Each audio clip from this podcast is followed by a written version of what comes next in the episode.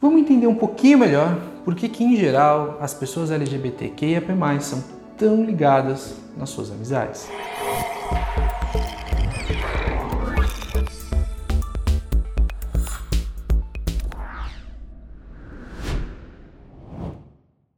Olá, meu nome é Wagner Steffen e hoje eu estou aqui, vou, acho que eu vou seguir o exemplo do Desafio Psicologia e falar que hoje eu não ajudo ninguém a seguir nada, né?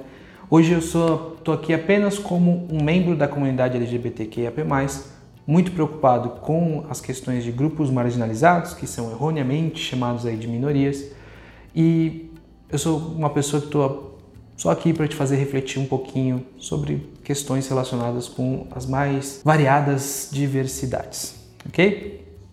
Então vamos falar um pouquinho desse vídeo ele é um vídeo muito pessoal para mim. Recentemente tive um amigo que morreu e foi uma não foi uma violência especificamente relacionada com o fato dele ser gay, mas foi uma morte violenta, né? Primeiro que foi com um assalto, né? Então foi violento no sentido de que ele tomou um tiro, mas também foi foi violenta no sentido de que foi muito repentino tudo o que aconteceu para todos nós. Foi no meio da pandemia, a família dele não é daqui, então é um pouco estranho, né? Quando um amigo tão, tão importante para você morre, você não pode nem no enterro, porque você não é família, né? Tá no meio da pandemia, você vai lá fazer o quê? Ir para outro lugar, enfim, ir para um outro estado. E foi impactante por alguns motivos. Primeiro que ele foi um dos primeiros amigos que eu tive dentro do meio, né?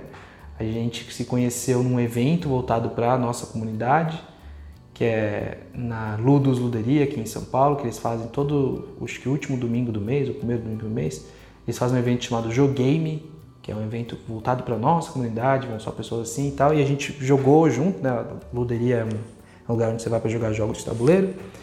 É, então foi um dos primeiros amigos dentro do meio, assumidamente gay, que tal, sabe, estava tudo bem, essa questão nem existia, é um amigo que tinha da comunidade, mas como eu já falei em alguns outros vídeos, né, que dá uma segurança pra gente, dá uma, uma coisa mais fácil de lidar, a gente vai falar um pouquinho sobre isso no vídeo também. Ele também me fez refletir sobre como é muito diferenciado a nossa evolução como pessoas, né? Então, na cultura heterocis normativa, você casa, tem filhos e os seus filhos são responsáveis por não cuidar necessariamente, mas por fazer companhia para vocês na velhice, é, caso você precise ser internado, alguma coisa, os filhos vão estar numa idade avançada tal para ajudar vocês financeiramente, se vocês precisarem, etc. São uma espécie de, não necessariamente uma obrigação deles cuidarem de você, mas são uma espécie de amparo. Se você precisar, você vai ter seus filhos que meio que têm uma obrigação social de cuidar de você, se você precisar. Eu, por exemplo, quero ser pai.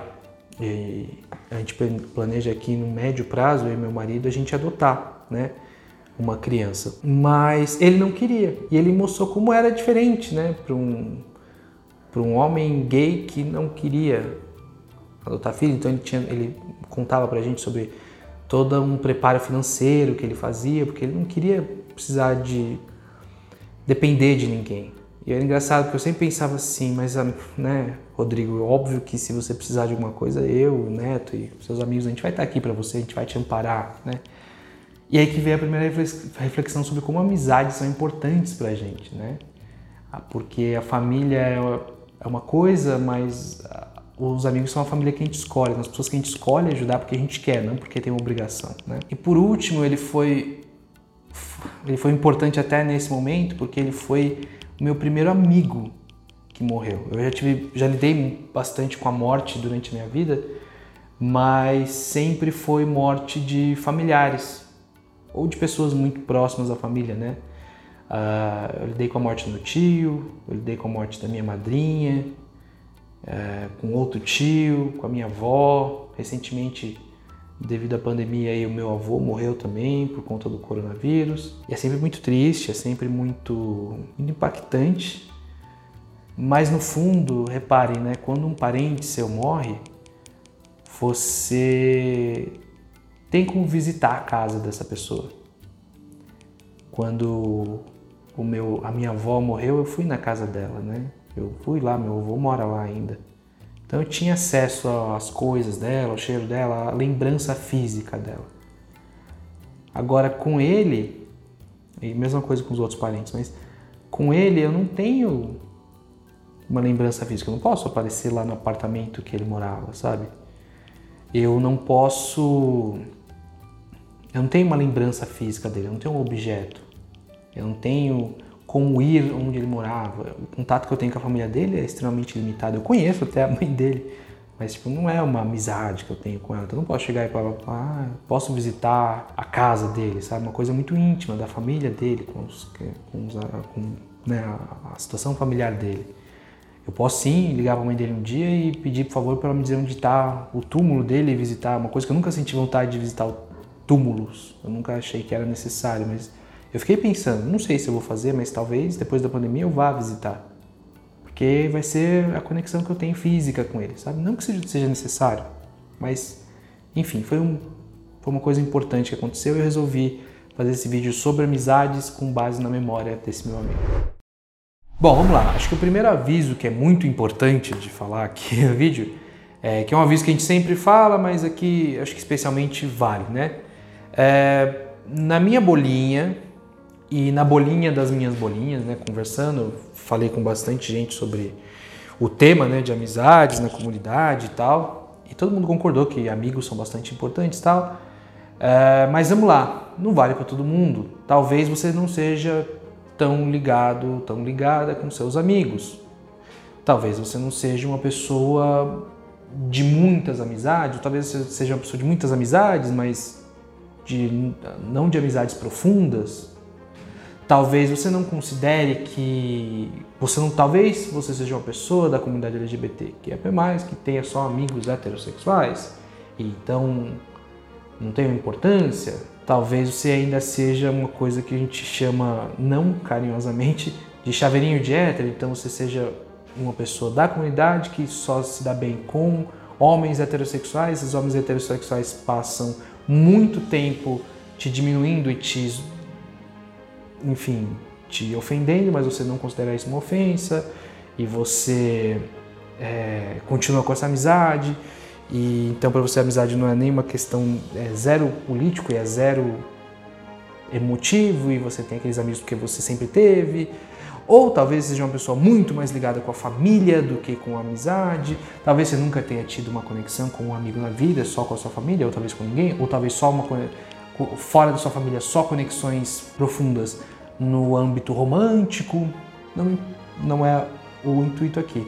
Aqui eu estou tentando explicar uma situação geral, né? De novo, estou falando de uma situação geral. Em geral, as pessoas LGBTQIA+, elas são muito mais é, ligadas, às vezes muito mais ligadas com os amigos do que com a família, mas a gente não está também nem comparando família com amigos. A gente está falando que elas têm uma ligação muito forte, muito forte mesmo, com os seus amigos assim como eu tinha com o Rodrigo e como eu tenho com outros vários amigos meus. É uma ligação muito forte e a gente vai entender só um pouquinho dos motivos pelos quais é assim. Outro motivo que infelizmente eu tenho que deixar muito claro é que eu não estou falando que as amizades que contêm uma pessoa LGBTQIA+, elas são mais intensas do que uma amizade que não contém uma pessoa. Então, se você tá aqui, né? Você é um homem hétero, cis normativo, branco, jovem, etc. Completamente normativo. Você só tem amizade com outras pessoas completamente normativas, outros homens muito parecidos com você. Eu não estou falando que a sua amizade é pior que a nossa, ou que ela é menos válida, ou nada disso. Primeiro que eu não estou comparando, só estou falando sobre um assunto. Segundo que é muito importante para mim que você entenda que as nossas amizades não são de maneira alguma mais intensas ou mais melhores de qualquer forma. Eu preciso, aí eu, eu seria muito interessante também que você entendesse que aqui nós vamos falar sobre o assunto de amizades contendo pessoas LGBTQIA+, e por que que em geral elas têm essa importância, elas têm essa característica de terem uma de, essas pessoas têm uma característica de ter muito mais ligadas com a amizade do que com outros áreas da sua vida, tá? De novo, não é para todo mundo, de novo, não é uma comparação, não é um, uma afirmação de superioridade. A gente só está tentando lidar com essas características, ok? E um dos motivos que é bastante. que é um pouco controverso com o que eu falei, que eu não ia falar muito da família, mas que é importante falar, né? Todo mundo conhece a expressão que os amigos são a família que a gente escolhe. É, mas um dos motivos pelos quais a amizade nossa com os nossos amigos é tão intensa é que por muitas vezes eles não são só a família que a gente escolhe. É bem comum que para um LGBT, para uma pessoa da comunidade LGBTQIA+, os amigos sejam a única família. Nós estamos falando sim de muita gente aí que foi expulso de casa, foi deserdado, que foi violentado na própria casa. A gente está falando de pessoas que passaram perrengues muito intensos com a família e que por muitas vezes, até se não passou por uma ação desse nível de violência, né, de expulsão e tal, passou por uma situação psicológica tão forte de ser considerado a ovelha negra, né? eu não gosto dessa expressão, uh, mas ser considerado aí a pior pessoa da família, ser considerado um pária na família, uma pessoa que não deveria estar ali, é, passou por situações como, por exemplo, eu falei no vídeo da família, vou tentar deixar aqui, foi o, o vídeo anterior a esse no desafio de diversidade, é, muitas vezes aí foi tratado com uma violência psicológica pelos próprios pais, do tipo, é, você não é assim não, isso é uma fase, eu nunca vou te aceitar assim, eu não acho, tal, daí para pior, né? Você nunca, você não é mais meu filho coisa do gênero, que mesmo se não foi expulso de casa, buscou sair o mais cedo possível. Eu conheço, inclusive, infelizmente, né? Vamos dizer assim, sou muito feliz por conhecer essa pessoa, mas infelizmente está passando uma situação que é isso, que nunca foi, é, é, um, é um, um rapaz gay que nunca foi expulso de casa, mas está passando por situações psicológicas tão fortes desse nível, tipo, a mãe dele falar para ele: Olha, eu nunca vou te aceitar do jeito que você é, que na cabeça dele só se passa quando eu vou poder sair da minha casa. E é muito difícil isso, né? Então, por que, a ligação de uma pessoa como essa é tão forte com as amizades? Porque a amizade é uma família não só que escolhe, mas é, a única, é o único sentimento real de família. Para você que tem uma boa família ou que não considera as as maldades que a sua família faz com você muito sérias, para você seja muito fácil falar assim, não, mas família em primeiro lugar, ou qualquer clichê bosta desse. Mas assim, pra gente que passa por violências desse tipo só por ser quem a gente é, a gente não fez nada errado. É diferente, por exemplo, é, eu não considero nem que usar drogas é uma coisa errada, é uma opção, mas assim, vamos supor que você usou drogas e que, ou que você uh, bebeu muito ou que você cometeu um crime qualquer, beber não é crime, mas assim, cometeu um crime, roubou uma loja, é, roubou de um parente para comprar uma droga, fez uma coisa séria, vamos dizer assim, uma coisa mais voltada para o âmbito criminal aí, de acordo com as leis atuais. Se você faz isso, sua família te trata mal, eles têm um, um, uma validade legal. Eles podem te tratar mal porque você é o cara que roubou. Na família do lado da minha mãe, tem uns primos distantes que têm essa característica. Foram presos já por alguns crimes, etc. Então eles são meio afastados da família assim. Mas eu não fiz nada, sabe? Eu não cometi um crime. E por que que eu sou tratado diferente pela minha família?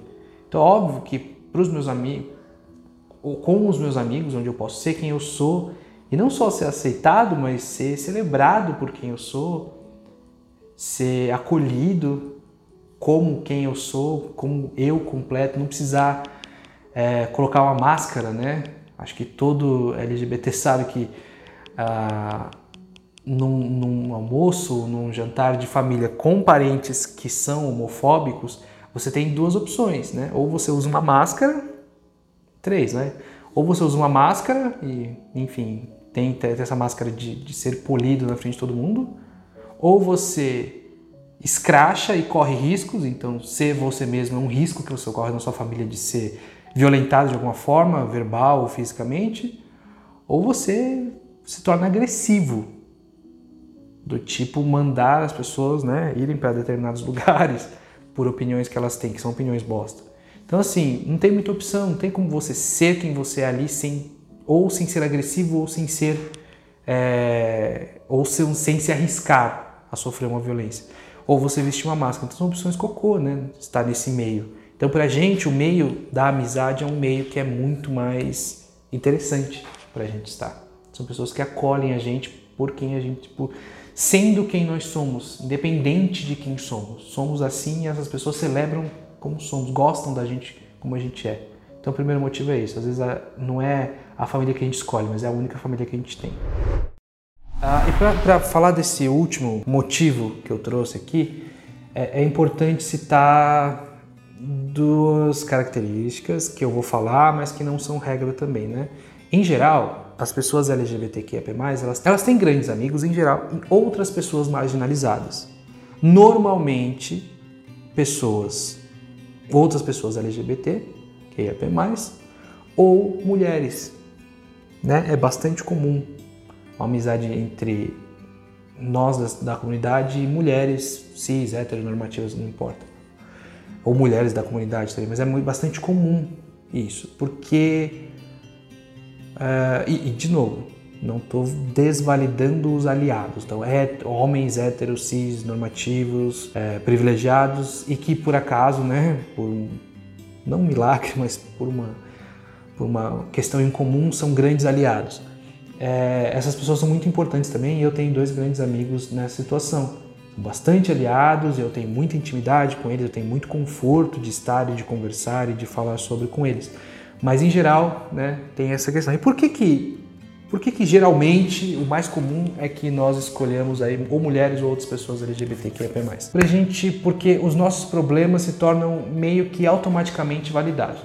Vamos lá, não é o seu problema com o seu ex que você tá voltando, a merda que você tá fazendo pela milésima vez, ou suas decepções amorosas. Esses problemas vão ser discutidos caso a caso é, que, né, como grandes amizades devem ser. Mais do que isso, eu acho que os nossos problemas são validados. As, as, pessoas, as mulheres ou as pessoas da comunidade, geralmente eles entendem muito mais facilmente problemas de preconceito sofrido.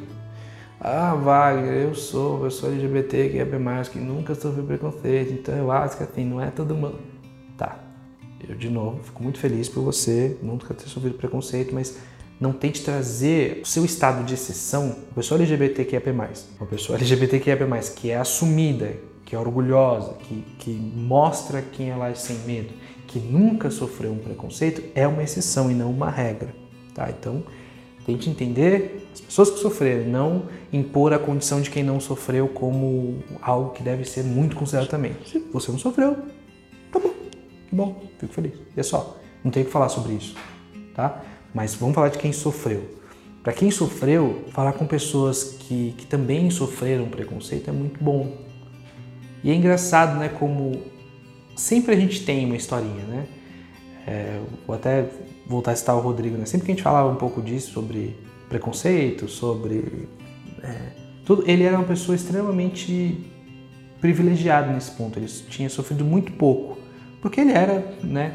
Assim como eu, tipo, um homem que é gay, mas que era bastante masculino, que é branco, que é, enfim, tem uma série de privilégios, apesar da gente ser gay, né? A nossa, a nossa diversidade é até bem pouquinha, né? É só a sexualidade, vamos dizer assim. Ele também era assim. Ele tinha sofrido muito pouco, mas aí, conforme a gente ia conversando sobre esse assunto, sempre surge, até com o Rodrigo, que era uma pessoa mais, mais pro normativo, sempre surgia uma historinha ou outra, né? Ele falou, ah, não, mas teve uma vez que aconteceu isso, isso e isso.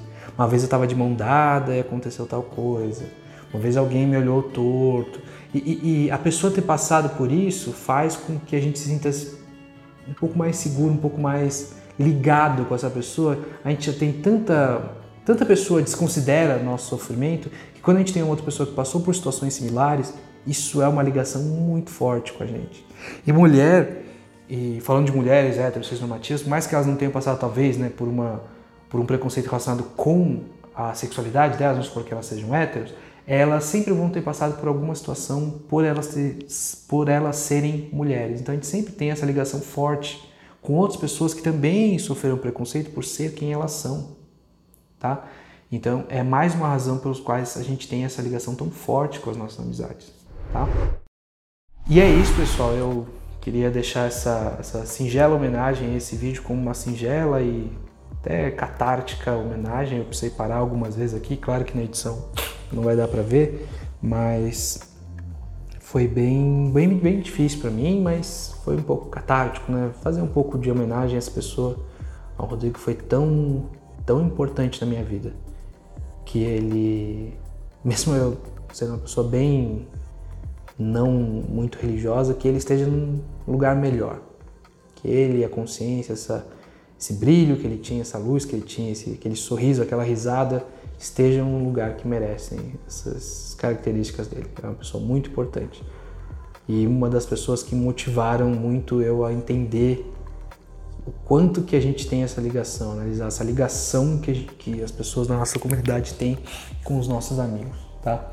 Então, obrigado. É, se você está ouvindo esse conteúdo por podcast ou se você está vendo por vídeo, as nossas redes sociais estão na descrição do vídeo ou aqui na tela é, na descrição do episódio e na tela também, se você está vendo pelo YouTube. Se inscrevam, deixe comentário, deixe like e sigam a gente nas redes sociais. Tudo isso ajuda muito o canal, tá? Tudo isso ajuda a gente a levar assuntos de diversidade para o máximo possível de pessoas, tá bom? No mais, quero agradecer muito tempo que vocês passaram comigo nessa pequena homenagem que eu fiz ao meu grande amigo aí. E é isso. Até semana que vem. Tchau, tchau.